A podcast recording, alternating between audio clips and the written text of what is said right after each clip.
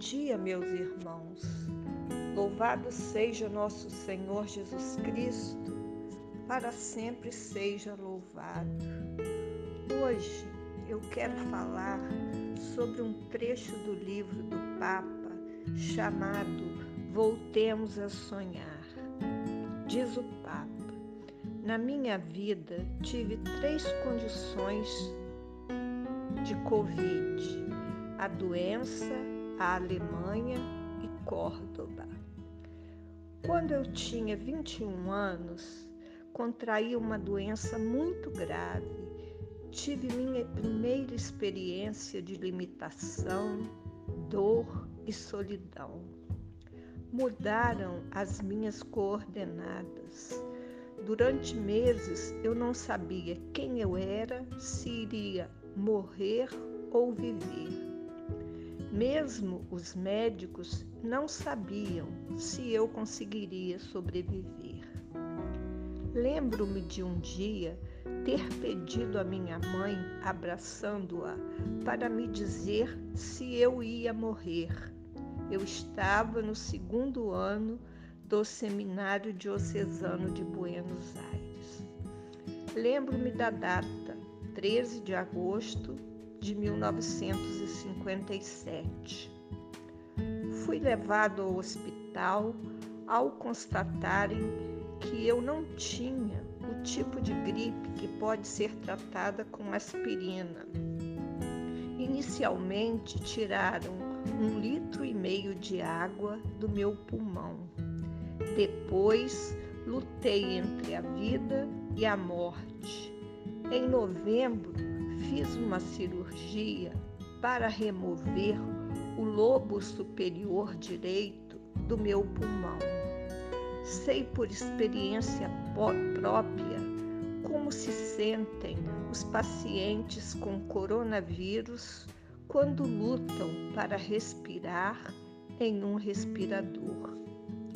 Daqueles dias me recordo de duas enfermeiras em particular uma era enfermeira-chefe, uma irmã dominicana que tinha sido professora em Atenas antes de ser enviada para Buenos Aires. Soube mais tarde que depois que o médico saiu da sala, ao terminar o primeiro exame, ela disse às enfermeiras para dobrar a dose do tratamento que ele havia prescrito, à base de penicilina e streptomicina, porque sua experiência lhe dizia que eu estava morrendo. A irmã Cornélia Caraglio salvou minha vida. Graças a seu contato habitual com doentes, ela sabia mais do que o médico que os pacientes precisavam e teve a coragem de usar a sua experiência. Outra enfermeira, Micaela, fez a mesma coisa quando eu sofria de fortes dores. Ela me dava secretamente doses extras de calmante, fora do horário previsto. Lutaram por mim até o fim até o melhorar. Ensinaram-me o que significa usar a ciência e o saber para ir além, para responder às necessidades específicas. Daquela experiência, aprendi outra coisa. Como é importante evitar consolos superficiais. As pessoas vinham me visitar e me diziam que eu iria ficar bem, que nunca mais sentiria toda aquela dor. Palavras sem sentido e vazias, ditas com boas intenções, mas nunca chegaram ao meu coração.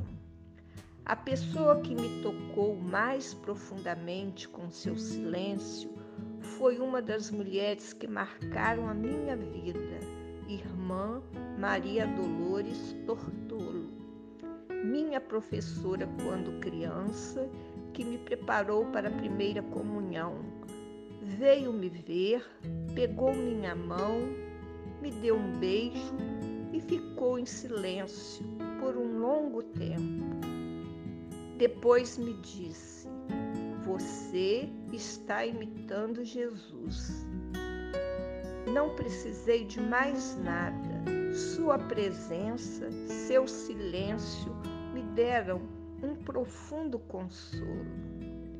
Depois desta experiência, tomei a decisão de falar o mínimo possível quando visito pessoas doentes. Eu só lhes dou a mão. Poderia dizer também que o período alemão, que foi em 1986, foi a Covid do exílio. Foi um exílio voluntário porque eu fui para estudar a língua e procurar material para concluir minha tese, mas me sentia como um peixe fora d'água. Costumava fazer algumas caminhadas até o cemitério em Frankfurt e de lá podia ver os aviões decolando e pousando. Eu estava nostálgico por minha terra natal para voltar. Lembro do meu, lembro-me do dia em que a Argentina ganhou a Copa do Mundo. Eu não quis nem ver o jogo e só soube o resultado no dia seguinte, pelo jornal. Na minha aula de alemão, ninguém falou sobre isso, mas quando uma jovem japonesa escreveu Viva Argentina no quadro negro, os outros riam. O professor entrou e disse para pagar e fechou o assunto. Era a solidão de uma vitória sozinho, porque eu não tinha ninguém para compartilhá-la. A solidão de não fazer parte de nada, que faz de você um estranho leva para longe de seu lugar, coloca-o em um lugar que você não conhece e nesse lugar você se dá conta do que, o real, do que realmente importa é o lugar que você deixou. Às vezes, o desenraizamento pode ser uma cura ou uma transformação radical. Esse foi meu terceiro Covid. Foi quando fui enviado para Córdoba de 1990 a 1992. A raiz desse período remonta ao meu modo de comandar, primeiro como provincial e depois como reitor. Eu certamente tinha feito algo de bom mas às vezes eu era muito severo. Em Córdoba, eles me fizeram um favor e tinham razão. Passei um ano, dez meses, treze dias naquela residência jesuíta. Celebrava a missa, confessava, oferecia direção espiritual, mas nunca saía de casa, exceto quando ia aos Correios. Foi uma espécie de quarentena, de isolamento, como aconteceu com muitos de nós nos últimos meses, e me fez bem. Isso me levou a amadurecer ideias. Eu escrevia e rezava muito. Até então eu tinha tido uma vida ordenada na companhia. Baseada na minha experiência, primeiro como professor de noviços e depois de governo, a partir de 1973, quando fui nomeado provincial até 1986, quando terminei meu mandato como reitor. Tinha me acomodado com aquele modo de vida mas um desenraizamento como aquele que você é mandado para um lugar remoto e o colocam como professor substituto abala tudo. seus hábitos, seus reflexos comportamentais, suas linhas de referências cristalizadas ao longo do tempo, tudo isso se transformou, desapareceu e você deve aprender a viver novamente, a colocar sua existência novamente em ordem. Depois daquele período, hoje me impressionam três coisas. Primeiro, a capacidade de rezar que me foi doada. Em segundo lugar, as tentações que eu sentia. E terceiro, e isto é o mais estranho, que eu tinha lido na época, por acaso, os 37 volumes das histórias dos papas de Ludwig Pastor. Poderia ter escolhido um romance, algo mais interessante, pensando: onde estou agora? Pensando onde estou agora, me pergunto por que Deus me inspirou a ler exatamente aquela obra naquele momento. Com aquela vacina, o Senhor me preparou uma vez que se conhece a história. Não há muito que possa surpreendê-lo sobre o que acontece na Cúria Romana e na Igreja de hoje. Me ajudou muito. A Covid de Córdoba foi uma verdadeira purificação. Deu-me mais tolerância, compreensão, capacidade de pensar também me deixou com uma nova empatia para com os fracos e indefesos.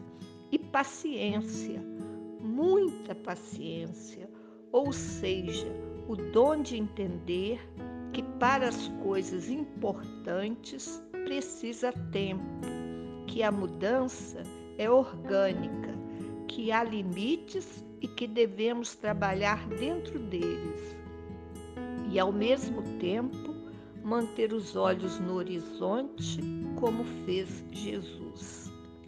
Aprendi a importância de ver o grande no pequeno e de ter cuidado com o pequeno nas coisas grandes. Foi um período de crescimento em muitos os sentidos, como brotar novamente após uma poda minuciosa. Mas devo estar atento, porque quando você cai em certas falhas, certos pecados, você mesmo corrige. O diabo, como diz Jesus, volta, vê a casa varrida e adornada. Lucas 11, 25 e vai chamar outros sete espíritos piores do que ele. O fim daquele homem, disse Jesus, torna-se muito pior do que antes. É com isso que eu devo me preocupar agora, em minha tarefa de governar a igreja, não cair nos mesmos defeitos de quando eu era um superior religioso. Estas foram os meus princípios, estes foram os meus principais covides pessoais. Aprendi que sofri muito, mas se você se deixar mudar, sairá melhor. Ao contrário, se você fizer barreiras, sairá pior. Meus irmãos, eu saí hoje um pouco, né, da, do nosso estudo sobre São José, porque eu precisava falar com vocês para orar, orar, orar, vigiar, vigiar. A Covid não está fácil. Ela, as pessoas às vezes se sentem seguras, mas pode um descuido acontecer. Nós estamos com algumas irmãs aqui com a doença, com a Covid. Então eu peço a vocês de todo o meu coração que orem por elas. Elas estão precisando das nossas orações.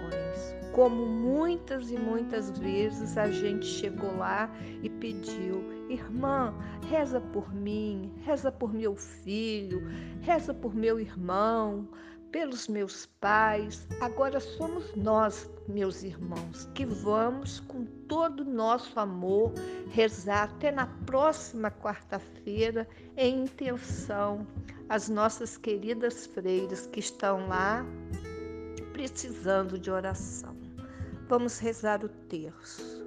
A vós, glorioso São José, ofereço esse terço em louvor e glória a Jesus, Maria e José, para que sejais meu guia, minha proteção, defesa, amparo, fortaleza em todos os meus trabalhos, tribulações e agonia pelo nome de Jesus, pela glória de Maria, imploro o vosso poderoso patrocínio, para que me alcanceis a graça que desejo.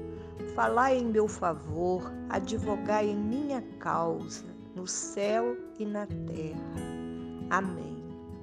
Meu glorioso São José, nas vossas maiores aflições e tribulações, o anjo do Senhor não vos valeu? Valei-me, São José.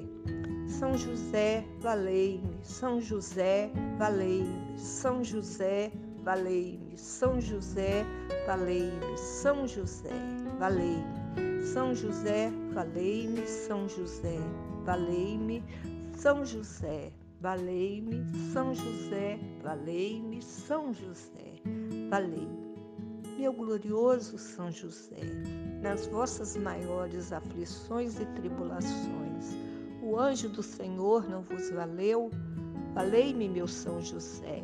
São José, valei-me. São José, valei-me. São José, valei-me. São José, valei-me. São José, valei-me. São José, valei-me. São José, valei-me. São José, valei-me, São José, valei-me, São José, valei-me. Meu glorioso São José, nas vossas maiores aflições e tribulações, o anjo do Senhor não vos valeu? Valei-me, meu São José. São José, valei-me. São José, valei-me. São José, valei-me. São José, valei-me. São José, valei-me. São José, valei-me. São José, valei-me. São José, valei-me. São José, valei-me. Meu glorioso São José, nas vossas maiores aflições e tribulações, o anjo do Senhor não vos valeu? Valei-me, São José.